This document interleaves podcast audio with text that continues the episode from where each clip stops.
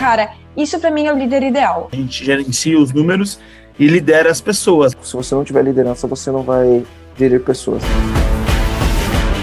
Está começando mais um podcast Empresa Autogerenciável, o podcast que vai ajudar você, que é dono de uma pequena ou média empresa, a construir uma empresa autogerenciável. O meu nome é Aline Decker. Eu sou o João Rosa. Eu sou Marcelo Germano. Topíssimo, gente, topíssimo. E hoje a gente vai falar sobre um tema que é modesta parte eu e o João, a gente vai ter propriedade para falar aqui também. Exatamente. Porque a gente, é, a gente é o case praticamente aqui desse uhum. momento, desse tema de hoje. E, meu, direto ao ponto. Vamos falar hoje sobre será que eu promovo alguém a líder dentro da minha equipe ou eu contrato de fora? O que fazer? Qual é o melhor momento? Qual é o melhor momento de trazer alguém de fora? Qual é o melhor momento de promover alguém de dentro da minha equipe para se tornar líder? Alguém ou trazer alguém de fora, né? É, Exatamente.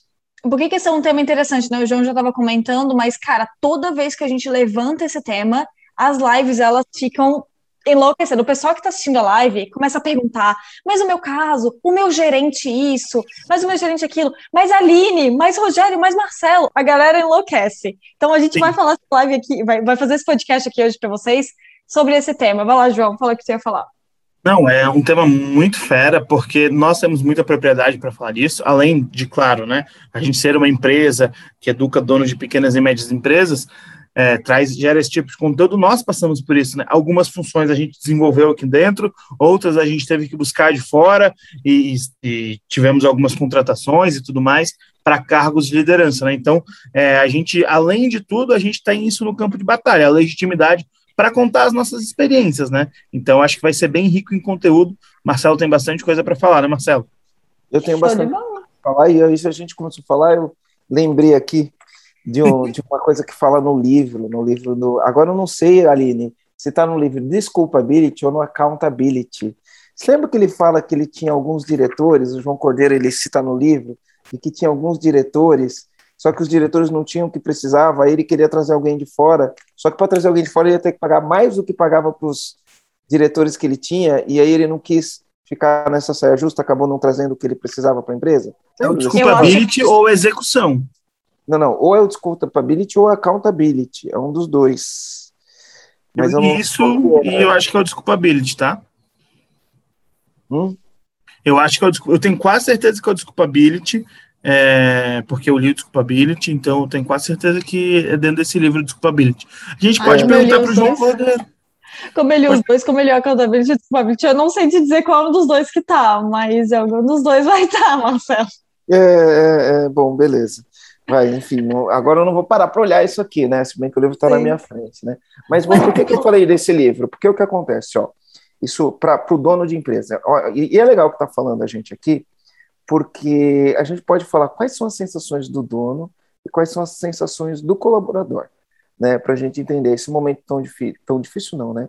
Uh, o que, que acontece? Ó, por exemplo, vamos falar, eu, eu quando eu comecei no, na Luma, quando eu comecei na Luma, a gente começou uma empresa com três funcionários, né? Eu acho que de partida, dois funcionários de partida. Era eu, meu sócio, a esposa dele e dois funcionários de partida. Conforme a empresa foi crescendo, saiu esses dois, entrou outros, e não sei o quê, a gente adotou uma cultura, vamos dizer assim, ou uma mentalidade de crescimento, onde a gente permitia que as pessoas lá dentro crescessem, e aí a gente virou um grande formador de gente. Então, a nossa ideia era, cara, você está comigo aqui do começo, se a empresa crescer, você vai crescer junto, e a gente preferia formar dentro de casa do que trazer de fora.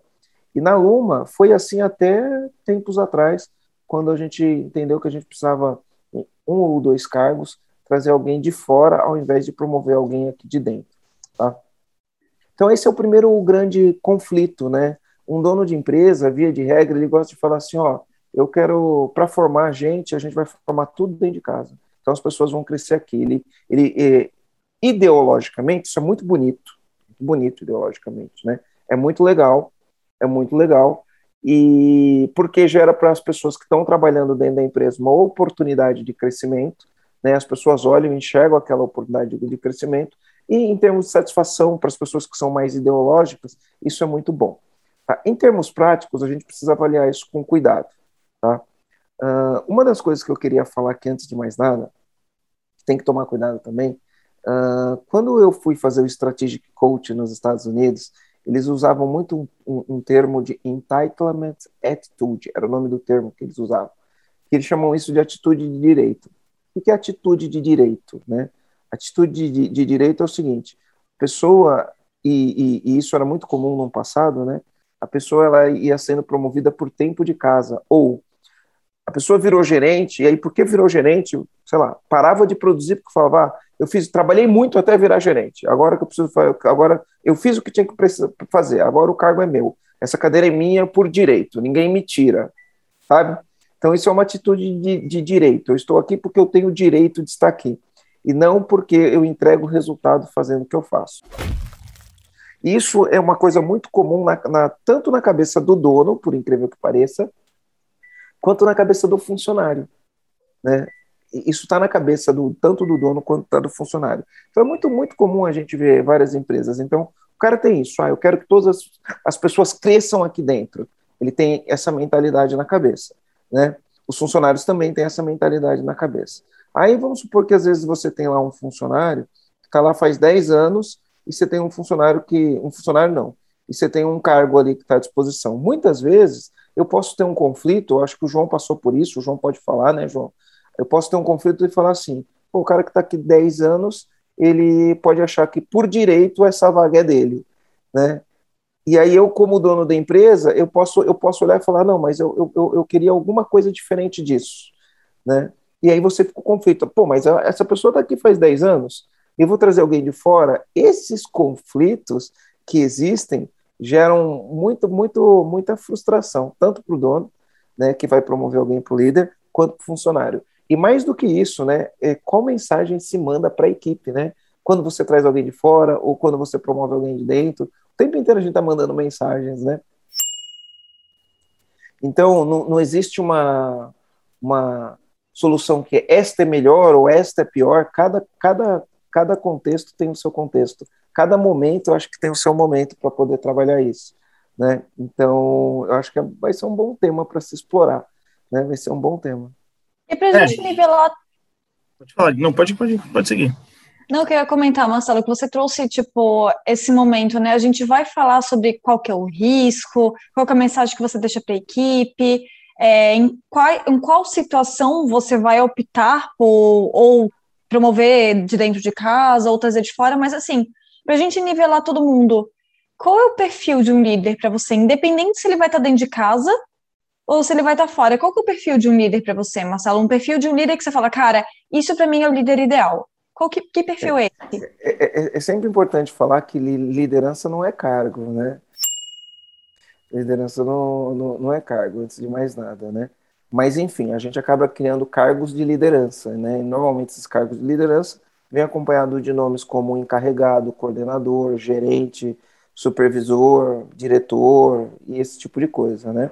Mas liderança, ela não é um cargo, ei, esse cargo líder, né? Você tem um cargo de, de gerente, como gerente, você, entre as suas atribuições, você vai ter que gerir pessoas, né? O próprio nome diz, gerir pessoas.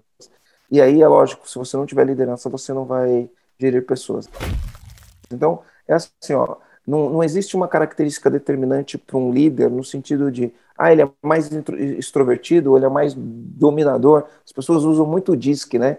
Ah, é D de dominante, I de influência, né? Para ser líder tem que ter ou um ou outro, ou se não tiver nenhum dos dois, não pode ser líder. Eu, eu, eu por formação, o que, que eu conto por formação? Dentre os vários treinamentos que eu fiz de formação, né, uma coisa que eu aprendi sobre liderança é que liderança são competências comportamentais que uma pessoa tem quando ela vai se relacionar com outras. E essas competências podem ser desenvolvidas independente de perfil. Então, a competência de você saber analisar os dados, qualquer pessoa pode, pode desenvolver. A competência que você tem de saber fazer planos de ação, qualquer pessoa pode desenvolver. A competência que você tem de conversar com as pessoas, né, criando um ponto de vista educativo, mostrando para ela onde você quer chegar, né, por que, que você quer chegar lá, por que, que isso é importante, qual, qual o contexto que essa pessoa tem que ter. Qualquer uma delas, qualquer pessoa pode desenvolver essas habilidades, mesmo sendo uma pessoa extrovertida ou introvertida, mesmo sendo uma pessoa mais rápida para fazer as coisas ou uma pessoa mais calma para fazer as coisas. Então, eu não encaixaria isso em perfil, eu, eu encaixaria isso em termos de competência. Qualquer pessoa pode desenvolver esse tipo de competência, independente do perfil. A gente fez um podcast que a gente fala lá sete características do líder, né? No, no livro Sete comportamentos. Uhum. Sete comportamentos. Então, ali são comportamentos. Aqueles comportamentos, independente do perfil pessoal, qualquer pessoa pode desenvolver.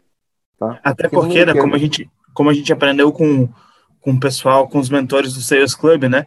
A gente gerencia os números, a gente gerencia os números e lidera as pessoas, né? Então são a gente divide essa parte da liderança em, duas partes e consegue desenvolver habilidades e competências para cada uma dessas etapas, né? Então, os números, os dados e as pessoas, o jeito que eu tenho que tratar as pessoas, como que eu vou ouvir essas pessoas, como que eu vou incentivar, cobrar, desenvolver essas pessoas também. Então, dá para dividir nessas duas partes também, né, Marcelo? É. E então, foi o podcast número 21, que a gente 21. falou sobre os sete comportamentos do líder. Legal, legal. Aline, olha só, cada empresa enfrenta um momento diferente, né? Então, por exemplo, às vezes a pessoa está começando na empresa, a empresa ainda não tem grandes margens de lucro, não tem sobra de caixa, não, não tem um planejamento orçamentário né, para entender o quanto que ela pode investir em pessoas, né, ou qual o impacto que eu trazer alguém mais, enfim, mais qualificado ou com mais experiência atrás. E aí, dependendo da situação da empresa, é melhor ela ir formando as pessoas. Aí tudo depende do ritmo de crescimento da empresa, depende de alguns fatores, né? Mas, por exemplo, quando eu comecei, eu era o líder da empresa. Aí o que, que eu fazia? Né? Eu treinava as pessoas nas habilidades que eu tinha aprendido, né? contratava alguns cursos, consultoria para treinar as pessoas também. E aí a minha política era: vou desenvolver todo mundo em casa. Se você olhar hoje nos gestores da Luma, por exemplo, né, do, do, de todos os gestores que tem lá hoje, só um não foi formado dentro de casa. O resto, a maioria, entrou no, no, na Luma como estagiário. A Edi entrou como estagiária, a Vivi entrou como estagiária, o Diego entrou como estagiário, né? só o Rogério que não entrou como estagiário. Né? Mas todos eles entraram, ou seja, foram tudo cria da casa. Né? A, a, empresa foi criando uma cultura, foi desenvolvendo, a empresa foi crescendo e foi promovendo as pessoas e foi treinando as pessoas. Era o nosso ritmo, era aquilo que na nossa cabeça fazia muito sentido naquela época. Já no EAG, a história não é tão igual, é um pouquinho diferente. A gente formou os líderes dentro de casa, mas a gente trouxe de líderes de fora de casa. Então, no caso da Aline, por exemplo, né, a Aline era, foi uma, uma intuição, né, pelo perfil que a Aline tinha, eu falei, essa aqui vai dar uma boa líder, né? E aí a gente Eita, promoveu, Marcelo. promoveu. E naquele momento, quantas pessoas a gente tinha no escritório? Cinco, seis pessoas no escritório? Eram seis, né, João? Seis, seis ou sete, seis eu pessoas, acho que, né? né? Naquele momento, para mim, fazia mais sentido isso, né? A empresa estava nova, né? Tinha uma pessoa com bastante energia, promovia a, a Aline como, como líder. O processo até porque saiu alguém, até porque saiu alguém com experiência que você tinha optado por é, trazer alguém com experiência antes e essa pessoa e não saiu, tinha né? funcionado. É, não tinha funcionado. É. Uhum. Enfim. Uhum. Aí, por exemplo, no caso do João já foi diferente, né? No caso do João foi diferente. Quando foi para promover o, o para promover não, a gente precisava de um de um caso de um, de um gestor comercial. O João olhava e falava: Eu estou preparado para o que eu criava aqui na minha cabeça. Eu achava que precisava de mais alguma coisa, que eu fiz, trouxe o Rogério. Trouxe o Rogério. E foi legal ter trazido o Rogério, porque a gente não queimou etapa. Né? Trazer o Rogério de fora, do jeito que a gente trouxe, enfim, teve toda uma adaptação para isso, é, ajudou o João nesse processo de amadurecimento. Pelo menos eu vejo assim, João. Queria saber tua, tua opinião. Mas naquele momento o João ficou frustrado, né? Não, não foi, João? Quando eu tive duas decisões, fora, né? É. Eu tinha duas opções, né? Eu fico frustrado e largo e não entrego o meu trabalho e, enfim, e lido com isso fora do EAG, ou não, deixa eu entender isso como um feedback, deixa eu entender quais são as perspectivas do Marcelo e aproveitar essa oportunidade para me desenvolver ou para continuar entregando meu trabalho, que foi o que eu fiz, tanto que logo depois recebi a oportunidade de, ser, é, de ter cargo de liderança, de ser gestor da área comercial, né? ser coordenador da área comercial. Então, eu tinha duas escolhas. Eu lidei com o sentimento, é, eu falei, Marcelo, eu me sinto preparado, eu sei que eu tenho coisas para desenvolver, mas eu me sinto preparado. Você olhou, não, eu acho que você precisa de outras habilidades. Veio o Rogério, que para mim foi perfeito, porque fiz uma dupla muito interessante com o Rô, me dei e muito o, bem. O Rogério já veio com a missão de te desenvolver também, né? Isso foi Exatamente. importante. É. é que eu não me senti jogado de lado, né? Você olhou para mim e falou assim: olha, João, eu acho que falta isso, mas vou trazer uma pessoa que vai te ajudar com isso e vai nos ajudar também em outras coisas dentro do EG. Então, uniu duas coisas. Então, eu não me senti, ah, não, peraí, eu não vou te desenvolver e não vou te dar a oportunidade de crescer. Não, só não vai ser nesse momento agora. Tanto que, como cumprir, eh, como prometido, um pouco de tempo depois, isso aconteceu, eu vim me tornar a ser gestor. E aconteceu um pouco antes, foi, é, aconteceu, como o Zé fala, cair doente, depois voltei de um tempo e já com essa oportunidade, né? E... Caiu para cima, caiu para cima, a gente fala caiu para cima. então foi isso. E eu lidei com o sentimento, né? Foi, putz, meu, o que, que eu fiz, o que, que faltou? É... E para você também foi difícil, né, Marcelo? Porque estava três anos e meio no EAG e, nossa, o que, que eu faço? O que, que eu não faço? E foi uma conversa de estômago que os donos de empresa precisam ter, né? E muitas vezes não tem, né? Mas aí, Marcelo, dentro desses dois exemplos, né? Porque aqui tu, a gente conseguiu trazer de campo de batalha dois cenários diferentes. O cenário que aconteceu comigo e o cenário que aconteceu no João. Mas quando a gente pensa de uma maneira, tipo assim, saindo um pouquinho desse, desse paralelo, tipo assim, quando que eu tomo a decisão por um e quando eu tomo a decisão por outro? Quando eu tomo a decisão de promover alguém de dentro de casa e quando eu tomo a decisão de trazer alguém de fora? Tu consegue explicar isso melhor, Marcelo? Olha, é assim, ó, uh, eu vou falar o meu sentimento em relação a isso, que eu acho que vai ajudar a clarear isso, dependendo do, da situação do comandante que estiver ouvindo a gente, né? Tudo depende do momento que você tá e da velocidade que você quer imprimir naquilo que você está fazendo. Né? Então, dependendo do momento que você tá, aí você vai trazer alguém de fora. Às vezes é muito mais caro trazer alguém de fora. Trazer alguém de fora com mais experiência, com mais bagagem, com mais know-how é bom, mas às vezes essa pessoa vai querer uma empresa melhor estruturada, uma empresa mais preparada, porque tem muitos caras bons que eles são bons assim, eu pego uma estrutura pronta e eu consigo performar na estrutura pronta. Agora tem muito cara bom que se ele pegar do zero ele não sabe fazer. Certo? Tem muito cara bom. O cara é bom, não é que ele é ruim, mas ele pega do zero e ele não sabe fazer. Então, a gente tem que balizar essas coisas. Então, por exemplo, no, no, no, no momento em que a Aline foi promovida, a gente estava num momento ainda incipiente da nossa atividade, a gente não tinha estrutura ainda, enfim, não tinha processo, os nossos indicadores ainda estavam meio bagunçados, né? Então, trazer alguém de fora naquele momento poderia ser bom, mas os nossos números financeiros não permitia fazer isso, né? Eu não quero dar isso como desculpa, não permitia fazer isso daí. Né? Então, a gente vai promovendo de casa, porque a pessoa vai avançando alguns degraus, Aí eu tive, não é só promove a pessoa e deixa que se vira, né? Trouxemos a Samanta, né, né, Aline? Trouxemos a Samanta e aí a gente cuidou do teu processo. Era um momento. A gente vai falar depois sobre isso, que é o que faz depois que promove. A gente fala depois sobre isso. Agora pode continuar. Era muito o momento, né? Eu precisava de um negócio com velocidade, contratar um gestor de fora, ele demanda tempo de buscar, de contratar a pessoa, né? Não, não, não é tão simples assim. E aí, naquele momento, eu achei isso daí que foi mais adequado e funcionou. Né? Então, a minha intuição funcionou bastante. No, no, num segundo momento, quando a gente estava. É lógico. Que né? bom, né, Marcelo? A qualidade, o talento da Aline, né? Enfim, eu reconheci isso antes, né? Que então, bom que funcionou, porque é, estamos aqui nesse momento, é, imagina se não tivesse. Então, Aline, tem uma coisa para te contar. Então, aí a gente não ia estar fazendo. Aí, Aline, no, no, no, quando foi para trazer o João, a gente já estava num outro momento em termos de empresa. A empresa já estava ficando mais complexa, tinha muita gente, já tinha muita Funcionou, gente. viu? Né? Quando, Aquelas... quando chegou, tinham poucas pessoas, tinham muita gente, e no nível que a gente estava, no nível que a gente estava em termos de, de. Pelo meu conhecimento do que eu tinha trabalhando já com equipe de gestores em outras empresas minhas, né? Que eu tinha equipe de gestor, gestor uh, com, com bagagem, com rodagem em, em fazer gestão, é, o nosso time, na minha percepção ali, estava muito cru ainda. Então eu precisava, eu sentia que eu precisava trazer. Aí o que aconteceu? A gente tentou trazer um gestor comercial de fora. Fui para mercado procurar gestor comercial. Você não consegue encontrar. É assim, é, não dentro da realidade do que a gente estava precisando. Estava bem. É, normalmente você vai pegar um gestor comercial desse daí, como eu disse, ele quer chegar lá e quer pegar uma estrutura toda pronta, ele não quer montar Não estou falando que é uma regra, mas a maioria.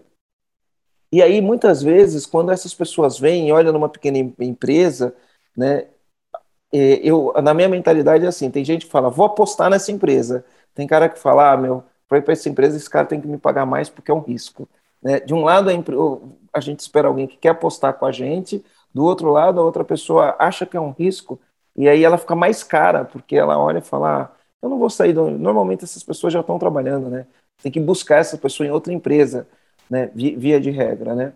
E, e aí eu estava tava esperando naquele momento, pensava, pô, preciso de um pouco mais de conhecimento em lidar com os números, conhecimento em gerenciar conflito, conhecimento em implementar alguma coisa meio que top-down, né? As pessoas não gostam de falar das coisas top-down, né? Mas dependendo do momento da empresa, não dá para ser tão democrático, deixar as coisas fluírem. Tem que ter um pouquinho de, de, de gente com mais energia para falar, não, ó, é assim que funciona. Era o momento que a gente estava que precisava fazer isso, né? E aí eu tentei trazer, tentei trazer, não consegui. Eu trouxe o Rogério, que era o CEO da minha outra empresa, para virar ele, ele foi rebaixado de cargo, ó, né? Mas ele topou vir, ó, o Rogério topou vir. Ele era o CEO da Luma, ele veio como gerente comercial do EG, ele foi rebaixado de cargo para me ajudar nisso daí. Montou o time, acompanhou o João, né? Chegou com o João falou: João, eu vou te ajudar, cara. Ó. E o, Rogério fez uma promessa para você, né, João? Você pode contar a promessa que o Rogério fez. Ele cumpriu a promessa. E aí ele ajudou na formação do, do João. Hoje eu vejo o João nas nossas reuniões de comitê, vejo o João muito mais preparado. Né? Muito mais preparado. E talvez se eu tivesse, naquele momento, colocado o João como gestor comercial, talvez eu tivesse queimado etapas. Né? E, e queimar etapas às vezes não é bom. Né? Então, não tem assim uma fórmula mágica. Agora, por exemplo, eu imagino uma empresa que está crescendo igual a gente. Agora a gente vai contratar outros gestores, né? A gente trouxe a Georgia. Georgia, é, uma gestora eu que veio para contar esse exemplo, que a gente é, também uma... teve outra situação, isso, né? De trazer um gestor isso. totalmente fora. A, a, a, gente trouxe a Georgia, que é um gestor que veio de fora. E a gente promoveu a Angel para um cargo de supervisão, que é alguém que é de dentro de casa e foi promovido, né? É, foi promovida para esse cargo. Então a gente a gente está sempre lidando com os dois. Uma hora você promove alguém, é lógico. A gente sempre quando promove, a gente cuida para saber se a pessoa precisa de um coaching, se ela precisa de algum acompanhamento, se ela precisa de algum olhar diferente. Porque como você vai promover alguém para líder e o líder tem que cascatear a cultura, o líder tem que ter a mentalidade, tem que estar tá com os outros. Porque a pior coisa que pode acontecer para um dono, ele ter um dono, enfim, um, um gestor de uma empresa, ele ter um, uma, uma pessoa que ocupa um cargo de liderança que é, tenha uma mentalidade totalmente diferente da mentalidade da empresa. Né? A empresa está pregando uma coisa, o líder está pregando outra. Eu já sofri com isso daí algumas vezes na vida. Né? Então, esse, esse alinhamento, ele, ele precisa existir, ele precisa existir. Como eu disse, ele gera muita frustração, tanto no dono, por exemplo, se eu chego lá e falo, cara, mas se eu trouxer alguém de fora, né?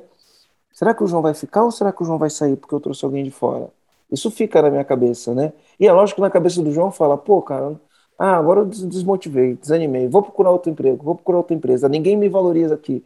Né? Então, esses conflitos que ficam rodando na cabeça, que vão atrasar né, o, alguma, as coisas. Agora, o que, que eu acho? Eu acho assim, ó, tem que estar muito alinhado com o teu objetivo. Então, por exemplo, hoje, quando eu vou tomar uma decisão, a gente tem um objetivo de crescer aí em termos de faturamento mais de cinco vezes em cinco anos, né? Vai dar quase sete vezes em cinco anos. Se eu crescer sete vezes em cinco anos, a estrutura que eu tenho hoje, que hoje tem 30, 33, 34 hoje? 34. 34, daqui semana que vem vai ter 37, no final do ano vai ter 50, daqui cinco anos vai ter 200. Cara, eu não, não consigo formar quantidade de líder com o pessoal que está em casa, sabe? E, e no nível de maturidade que eu preciso. Então eu tenho que trazer de fora. Mas trazer de fora não impede eu de formar quem está dentro, que é o que a gente está fazendo hoje. Então a gente trouxe a Georgia, é uma área nossa, enfim, né, a gente acha que para formar líderes a gente tem que ter uma universidade corporativa. Então a gente está montando a nossa universidade corporativa, está montando é, a nossa base de conteúdo de formação de liderança, de vários outros cursos. Inclusive depois isso vai virar produto para os nossos clientes, né? Já vou dando spoiler aqui. universidade corporativa, mas a gente trouxe a Georgia. Isso, a gente trouxe a Georgia, ela tem conhecimento nesse tipo de produção de conteúdo, né? Uma pessoa que tem conhecimento em gestão de projeto, que não é um grande conhecimento da nossa equipe, e aí ela vai trazer no, uma no, novas abordagens. E vamos trazer outras pessoas de fora com este tipo de experiência, porque vai enriquecer o que a gente precisa na empresa, né? Mas isso não vai impedir a gente de desenvolver as pratas da casa. Então, recentemente foi promovido o Fernando, né? O Fernando Ele ainda não foi, está no processo de desenvolvimento tá processo para ser promovido. Para ser promovido, né? E, e mas está tá no processo de ser, desenvol, de ser desenvolvido. Então, eu acho que dá para usar os dois, não é nenhum ou um ou outro, né? Dependendo da situação, você usa um, dependendo da situação, você usa outro. Por exemplo, rápido crescimento, no nosso caso, a gente quer fazer crescimento rápido, tá? É lógico que dinheiro é sempre um problema, mas no nosso caso não é um problema tão grande. A gente tem condições de pagar salários competitivos com o mercado, né? Apesar que está cada vez mais difícil, porque nos cargos de gestão, nos cargos de gestão, é, as pessoas boas, elas não estão tão disponíveis assim, né? Pessoas boas estão trabalhando, né, em alguma empresa. Boas com experiência, né? Boas com experiência, com o perfil que a gente quer. Via de regra, as pessoas não estão desempregadas, né? E isso faz, faz, faz, vai fazer uma lei da, de demanda, né? Quando a, a, a demanda é maior que a oferta, o preço sobe, né? Então, hoje tem muita gente precisando de gestores bons e eles não estão disponíveis, eles estão trabalhando. Então, tem muita gente abordando essas pessoas. O que acontece com, com o preço? O preço sobe. Né? Então, também, muitas vezes a empresa quer fazer isso não tem condições de pagar. Aí é melhor optar por uma, por uma via de desenvolver ou de trazer alguém que não seja tão high qualified, né? não, tão altamente qualificado. Uh, eu acho que eu vou ter que explicar isso altamente qualificado. Né? Então, falar, não traz alguém que é tão altamente qualificado para trazer uma pessoa que é o quê? Né? É que, assim, às vezes, em, em nível de experiência, de conhecimento, de competências desenvolvidas, né? Às vezes você cata uma pessoa que é o perfil ideal para você e talvez você não consiga pagar. Então você pode pegar pessoas que tenham menos competências, não que seja menos inteligente, é que tenha menos competências desenvolvidas e num processo de PDI desenvolver essas competências que faltam. Né? E aí talvez você consiga encontrar um, um bom termo. Mas assim, para o comandante que está assistindo a gente aqui, né?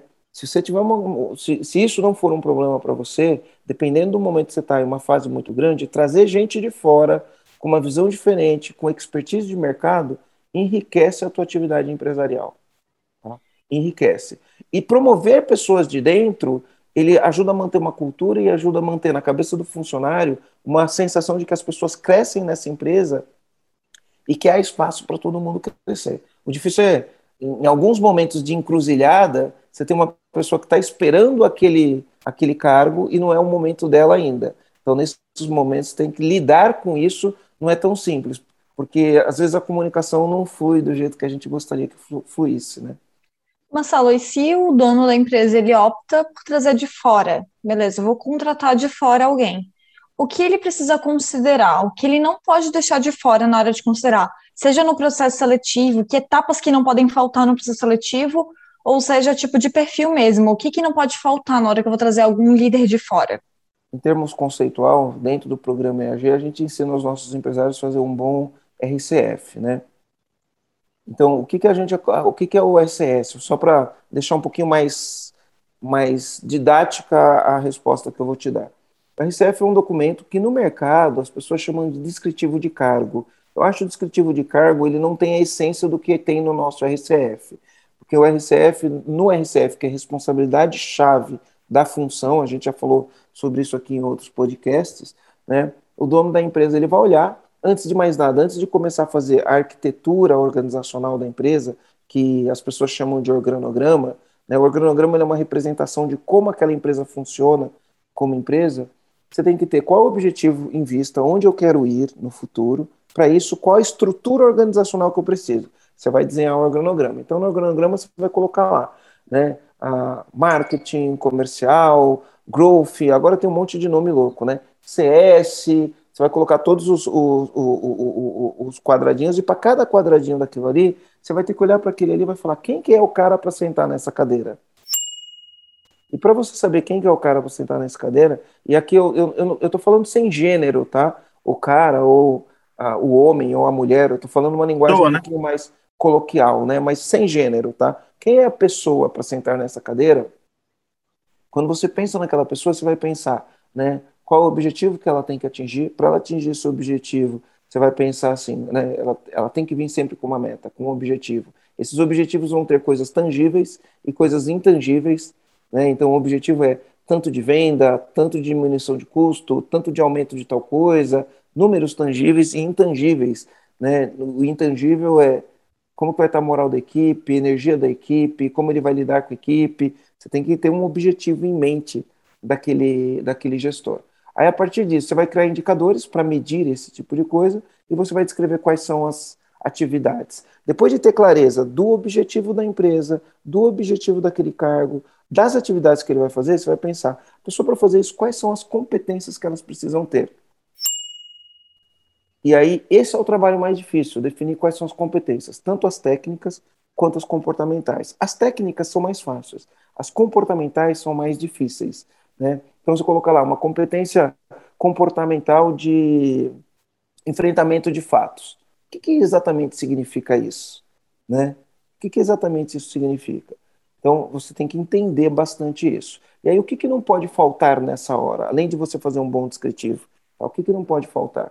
É, mediante você ter um, um, um, profissional desse em mãos durante o teu processo, quando você está contratando, é você checar o histórico. Ou seja, se ele liderou outras pessoas, você checar quem foi que ele liderou. Como que eram as pessoas que trabalhavam com ele? Né? Qual tipo de resultado ele produziu liderando pessoas?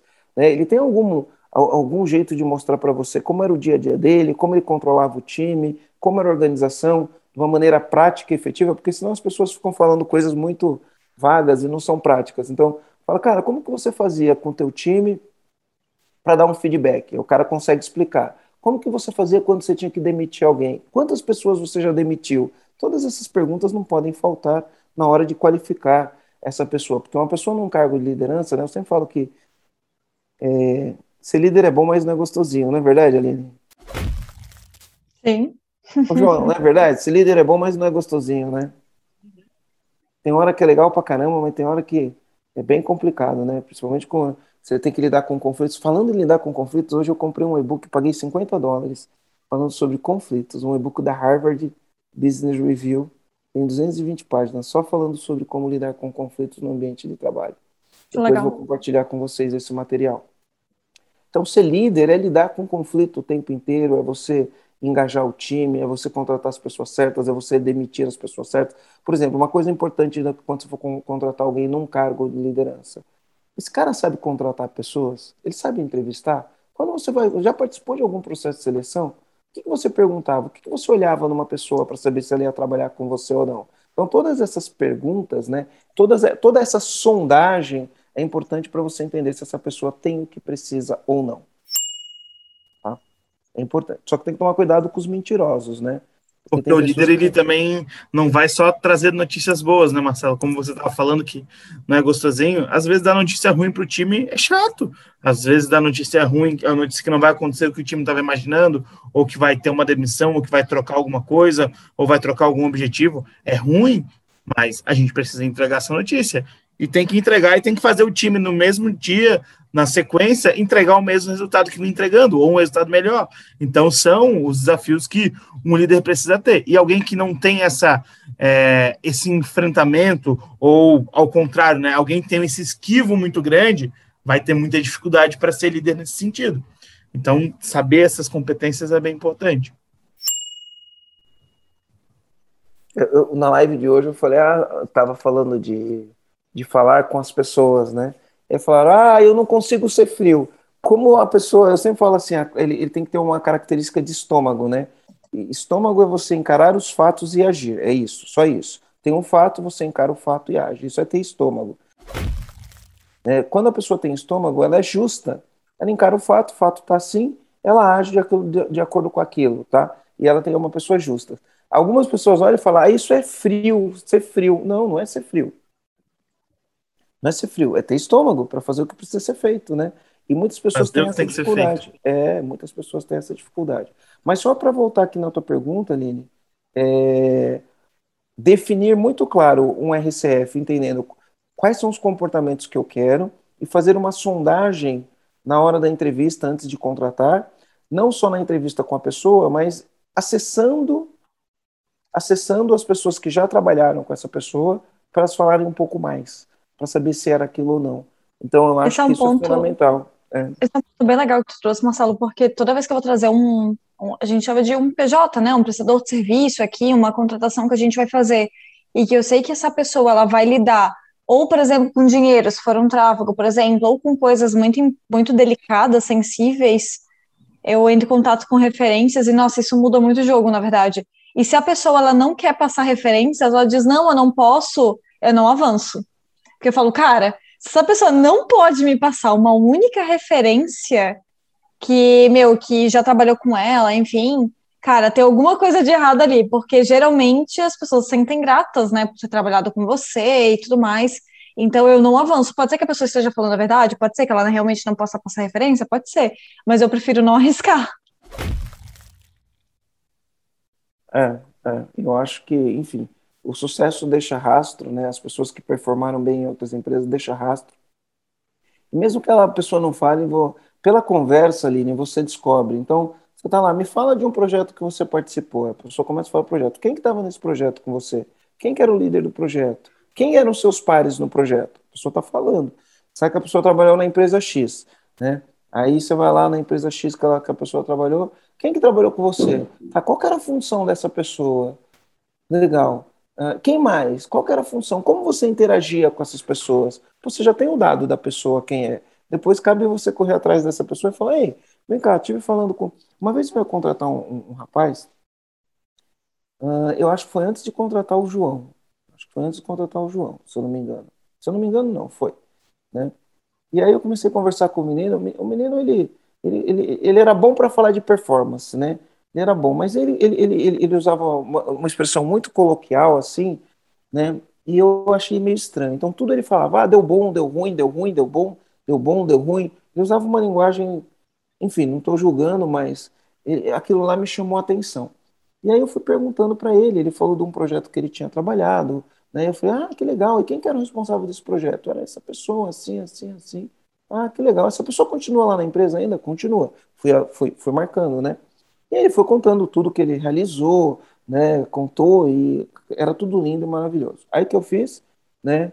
Marquei o nome da pessoa que ele tinha falado, liguei. Falei, ô, oh, fulano, tudo bom? Na verdade, não fui eu que liguei, foi a Flávia na época, né? Acho que foi a Flávia. Acho que foi... Não, não foi a Flávia. Carol Enfim, fez um processo na época. Foi a Carol? Ah, eu pedi para alguém ligar, né? O a Dani, eu não lembro né? se era Flávia. É, não lembro se era Flávia, não lembro quem era. E aí, conversa com essa pessoa aqui, que ele trabalhou junto, e pergunta como é trabalhar com essa pessoa.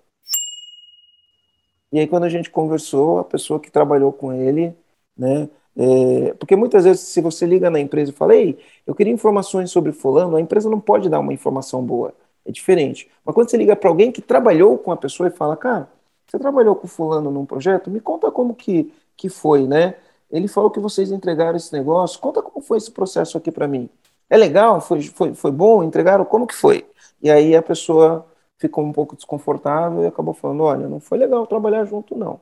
Né? E aí a gente não trouxe a pessoa. Enfim, né? É, isso é um cuidado que tem que ser tomado também, porque você vai trazer alguém para a sua empresa, às vezes você traz alguém num papel de liderança, como ela tem um poder de influência muito grande, se a mentalidade não encaixar, nossa, é um estrago. Estrago gigantesco. E a Aline está passando por, por esse desafio também, no comercial também, é, a gente está criando outros cargos de liderança dentro do EG porque o time está crescendo muito, né? Então hoje a gente olha para o nosso time, a gente também vê pessoas despontando com perfil, vê outras pessoas que ainda não têm o perfil, mas querem muito a vaga. Então o Marcelo passou por essa dificuldade é, e agora nós, o time, os líderes, também passamos por essa dificuldade, ou ter muitas pessoas boas e ter uma vaga só. Então, essas dificuldades elas não são exclusivamente dos donos, né? Quando cascateia isso para o time, também acontece. Aí são decisões de estômagos que a gente precisa tomar. E se a gente não estiver bem preparado, talvez essas decisões possam ser tomadas de maneira errada, né? É, sabe o que aconteceu bastante na Luma? Muitos funcionários eles acreditam o seguinte, eu não sei porquê, né? No mundo corporativo tem esse negócio, né? É, às vezes você tem aquele funcionário que ele é exemplar? Então ele dá resultado, ele está toda hora comunicando o que ele está fazendo, mostrando os resultados que ele tem, e aí tem gente que olha e fala, esse cara é puxa-saco, né? E começa a ser mal visto, é visto como, como puxa-saco. E aí, né, é, eles usavam um termo lá na Luma, estou conseguindo me lembrar, o termo que eles usavam, para ele falar que tinham pessoas que eram preferidas dos líderes porque eram puxa-saco, né? Ah, vocês têm os seus preferidos, né? E aí teve uma época que a gente comprou, criou uma campanha, né? Seja um preferido, né? Para você ser um preferido, né? O que, que você precisa ter para ser um preferido, né? Porque as pessoas ficavam falando isso. Então, assim, a, a pessoa que vai lá, ela entrega resultado, chega no horário, faz, entrega no prazo, tá? Ah, é puxa-saco, faz isso porque é puxa-saco, né? Tem as pessoas que acham isso, né? Ah, ele foi promovido porque ele é puxa-saco. Não, não foi promovido porque ele é puxa-saco, ele foi promovido porque estava dando resultado. Mas aí tem pessoas que olham e falam, aí a gente fala, bom, é o seguinte, então, seja um preferido, né? Criar uma campanha. O que, que você precisa fazer? Porque a gente dá condições para todo mundo ser preferido. Agora, se o cara optar por não ser um preferido, né? Enfim, ah, tem tanta história dessa para contar que daria uns 4, 5 livros. Marcelo, é e, no, e no caso da gente de optar por. Beleza, a gente falou do cenário do que fazer, se eu escolher trazer de fora, mas e no cenário de optar por promover dentro de casa? Tá olhando, tá observando os comportamentos, teve uma intuição, como tu mesmo trouxe ali da situação, e acredita que tem potencial para promover essa pessoa. Como desenvolver ela? Olha, Aline, tem duas maneiras, tá? Ou você já tem que ter habilidade para fazer isso, tá? Ou você tem que buscar essa habilidade. O, o, o, líder, o dono da empresa, ele tem que buscar. A cachorra tá latindo aqui agora no meio do nosso podcast, né? Tem um, cachorro, tem um cachorro no prédio da frente, e aí eu acho que o cachorro entrou e a Lisa sentiu o cheiro e começou a latir. Agora, no meio do podcast, a gente vai ter um podcast com latido, né? Esse mundo home office. Para quem não sabe, gente, o nosso escritório está sendo reformado. A gente está de mudança, vai para o escritório lindão, lindão, lindão. Então, nas duas semanas, está 100% do time home office, porque a gente tem que tirar os móveis do escritório atual para levar para o escritório novo. Quando chegar no escritório novo, enfim, a gente quer estar tá tudo arrumadinho, então a gente colocou 100% do time home office. E aí a gente está em casa, e em casa tem cachorro, tem criança, tem de tudo, né? Então é isso. Tem gato passando, a minha gata gato, passou vi, por aqui eu agora. Vi, eu vi tua gata passando aí também, né? O João está num hotel em São Paulo, né, João? Foi aproveitar para ver o jogo do São Paulo? Não, não foi isso, mas. Não, não teve. não, mas quando eu estou em casa também, tem 300 cachorros latindo lá na rua. foi o do Zé com o Mustafa. É bastante, mais que vocês ainda. É, show de bola. Então, é, no, no, no, no, meu caso, Aline, eu, eu, eu, eu acredito muito no coaching. Tá? Acredito muito no coaching. Então, eu penso assim: vai promover alguém para líder? Põe num processo de coaching. Né? Se você tiver alguém para acompanhar, alguém com experiência para acompanhar e desenvolver a pessoa dentro do time, você põe alguém né, para acompanhar e desenvolver a pessoa. Assim como o Rogério fez com, com, com o João, está fazendo com você também, né, Aline? Com o Fernando, Sim. enfim. O Rogério é um bom, um bom, um bom formador de pessoas, né? Uh, não é fácil lidar com o Rogério, mas ele é um bom formador de pessoas, né?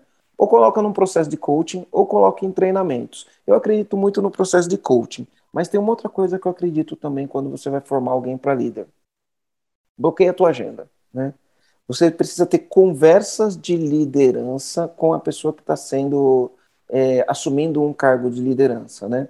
Então a, gente que fez isso, eu e você, né, Aline? Não, não na frequência com que talvez eu gostaria ou não na frequência com que talvez você gostaria, mas a gente tinha muitas conversas sobre liderança, né? Uh, e essas conversas são verdadeiras mentorias de campo de batalha, onde eu, a gente conta é, o que a gente viu, o que a gente aprendeu, o que, que a gente pensou em determinado momento, mas não que isso seja uma certeza, mas que, ei, adequa isso para o seu estilo, como que você pode usar isso, como você pode usar aquilo.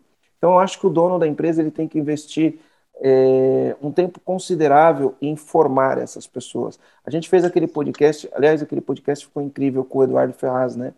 Ele fala, cara, é, gasta 90% do teu tempo colocando as pessoas certas no lugar certo.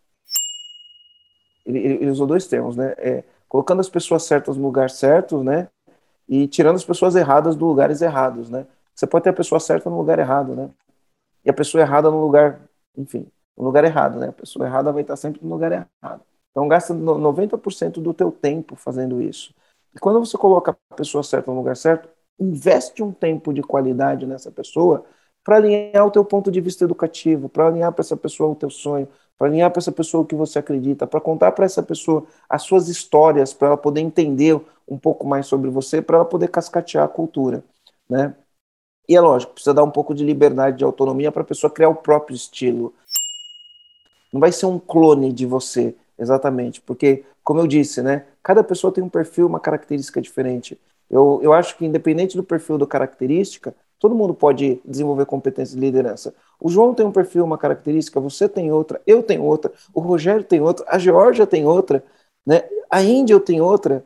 E todos, todos nós estamos desenvolvendo de uma maneira ou de outra cargos de liderança. Então, o importante que é que no final todo mundo entrega o resultado que tem que entregar. Né? Isso tem o mesmo objetivo, né?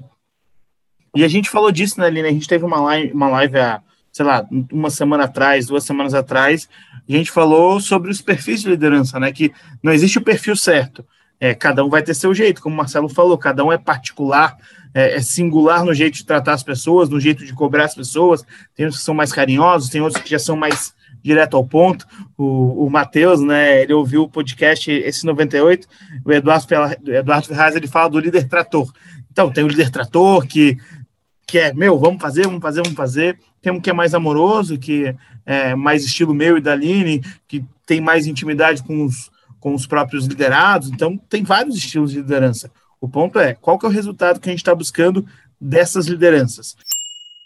Se tiver entregando resultado, faz sentido. Se não tiver, não faz sentido. É, se estiver alinhado com a cultura, se estiver alinhado com o ponto de vista educativo, né? Outra maneira também, Aline, de desenvolver as pessoas é nas, nas grandes empresas, nas grandes empresas isso é muito comum, né? As empresas têm uma verba alta para treinar e desenvolver as pessoas.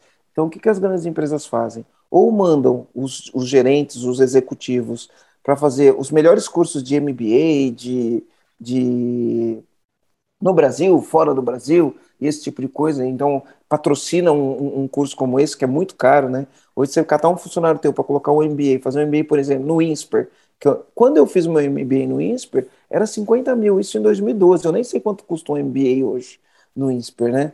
Mas se, se for atualizar só pelo IGPM, daí tem que custar, eu acho que deve custar no mínimo 100, né?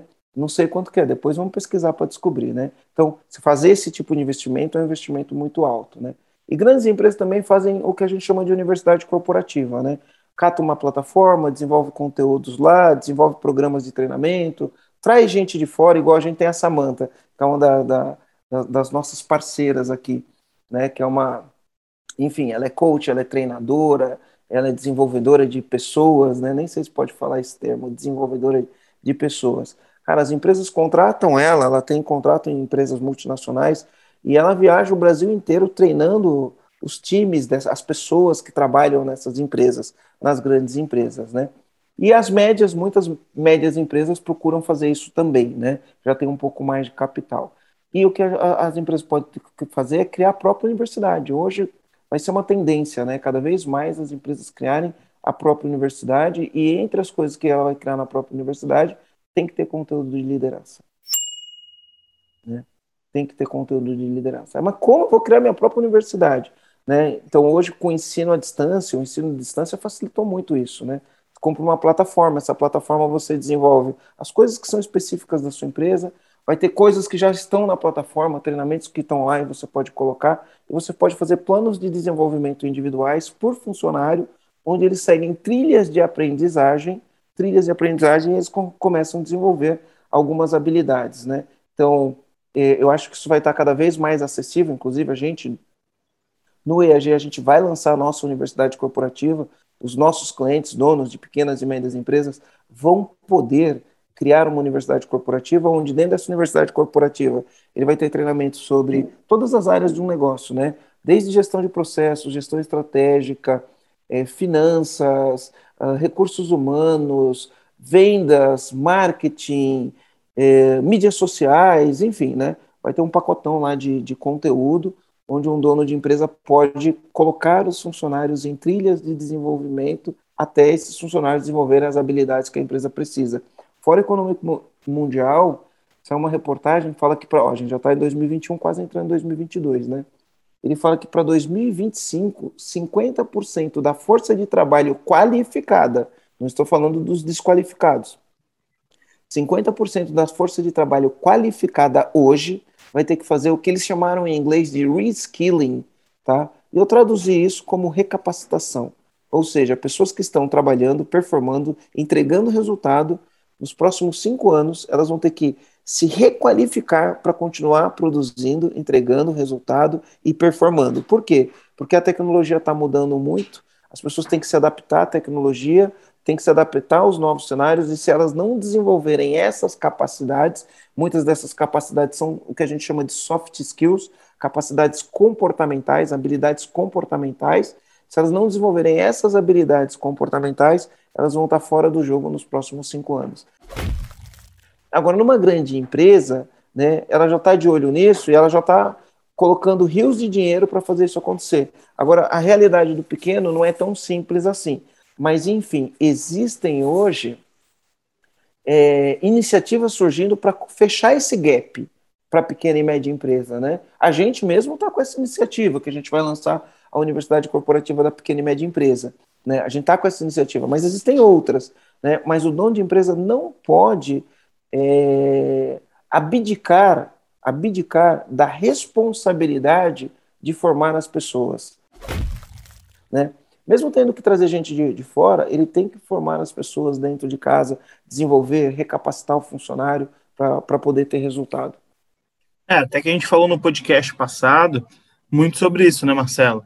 É, não, sei se foi no passado, não sei qual ordem que vai sair, mas quando a gente falou sobre a universidade corporativa é muito sobre isso.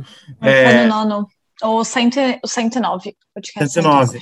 É, o dono de empresa, você até citou aquele livro, né? A pequena empresa mais bem sucedida do, do mundo. O dono de empresa ele não pode é, abdicar de treinar as pessoas, porque a, a, a comunidade falha, a família falha, é, a igreja falha. Isso. E, e o dono de empresa, ou a empresa, ela não pode falhar também. E para ela não falhar, ela vai ter que aprender a desenvolver as pessoas. E tem a pesquisa que comenta que a maioria das pessoas, quando entram no trabalho, elas param de aprender. E isso é muito por consequência do ambiente que ela está vivendo, que além de não proporcionar, também não incentiva que essa pessoa precisa e necessite se desenvolver para continuar dentro da própria empresa, né? Porque tudo bem, é uma escolha eu não querer pagar desenvolvimento dos meus funcionários mas é uma escolha eu não cobrar o desenvolvimento deles também. Então, são, são dois pontos que muitas vezes passa por despercebido para o dono de empresa, porque ele está no caos, porque ele está fazendo 300 coisas ao mesmo tempo, porque ele não consegue focar na parte estratégica, olhar para as pessoas. Então, passa despercebido, e nosso papel é trazer esse tipo de consciência. E por isso que a gente volta a falar, a universidade corporativa não é mais um diferencial. Logo, logo, vai ser fundamental para o desenvolvimento e para o crescimento do teu negócio. E é por isso que a gente está se moldando para construir isso, né? Tem, tem João, um objetivo. E tu trouxe um ponto que para mim acho que não é mais desculpa, né? Quando a gente fala ah, a empresa não investe ou o próprio colaborador não investe em si por não ter condições. Para mim hoje isso não existe mais. Por primeira coisa, quantos clientes nossos colocam o nosso podcast aqui para ouvir entre a equipe e estudar? Por exemplo, Nossa. esse podcast aqui que a gente está falando aqui sobre como promover e tudo mais, pô, se você está pensando em trazer alguém de fora, é, bota tua, tua, tua, equipe de RH, teu pessoal ali que cuida da contratação para eles assistirem esse podcast também, onde a gente fala quais são as exigências, como que vai fazer uma ligação para verificar as referências e tudo mais. Então não tem mais desculpa, querendo ou não. A universidade é uma forma de você formalizar e trazer exatamente a tua cara daquele teu desenvolvimento que você tem que trazer para tua equipe, você vai colocar a tua cara para que não seja algo tão generalista e você realmente consiga desenvolver coisas que tenham a ver com a tua própria empresa. E aí você vai desenvolver as pessoas da tua empresa exatamente do jeito que você quer que elas se desenvolvam e não deixar isso à mercê do mercado, né? Como se fosse uma responsabilidade do mercado, é você trazer para si mesmo isso tudo. Então, mas cara, esse ponto para mim é não existe mais desculpa para não desenvolver. Tem um podcast, tem livro, sabe? Livro barato, livro não é caro. A gente no EAG, dependendo dos momentos que a gente já passou, para nós, o nosso maior desenvolvimento foi livro. A gente comprava livro, todo mundo sentava para ler, sabe? tem um Olha, ponto, eu, eu né, tô Aline? com os livros aqui, ó, todos eles, todos eles teve talk AG, desculpability, accountability, o obstáculo é o caminho, e aí tem mais um monte ali. É, e a gente gira esse conhecimento para dentro da empresa, né? E o grande ponto, se você não cobrar do seu funcionário, se você aceitar que o seu funcionário não se desenvolva, cara, ele não vai se desenvolver. Só que sabe o que é mais engraçado ainda?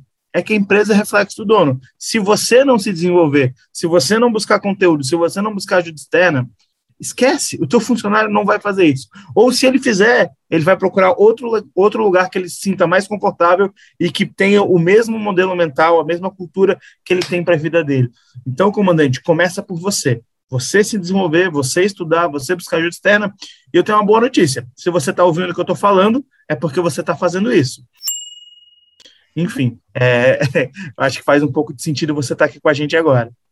É uma boa notícia mesmo, João, para se dar. Marcelo, qual Vamos que é o teu comando sobre esse episódio de hoje? Olha, é difícil eu dar um comando aqui, porque a gente não tem uma resposta direta para a situação. Então o cara fala, o que, que, é melhor, né? Eu promovo alguém de casa ou trago alguém de fora? É, não existe uma resposta objetiva, isto é melhor. É uma, uma, uma resposta que é depende, depende, né? Depende de várias coisas.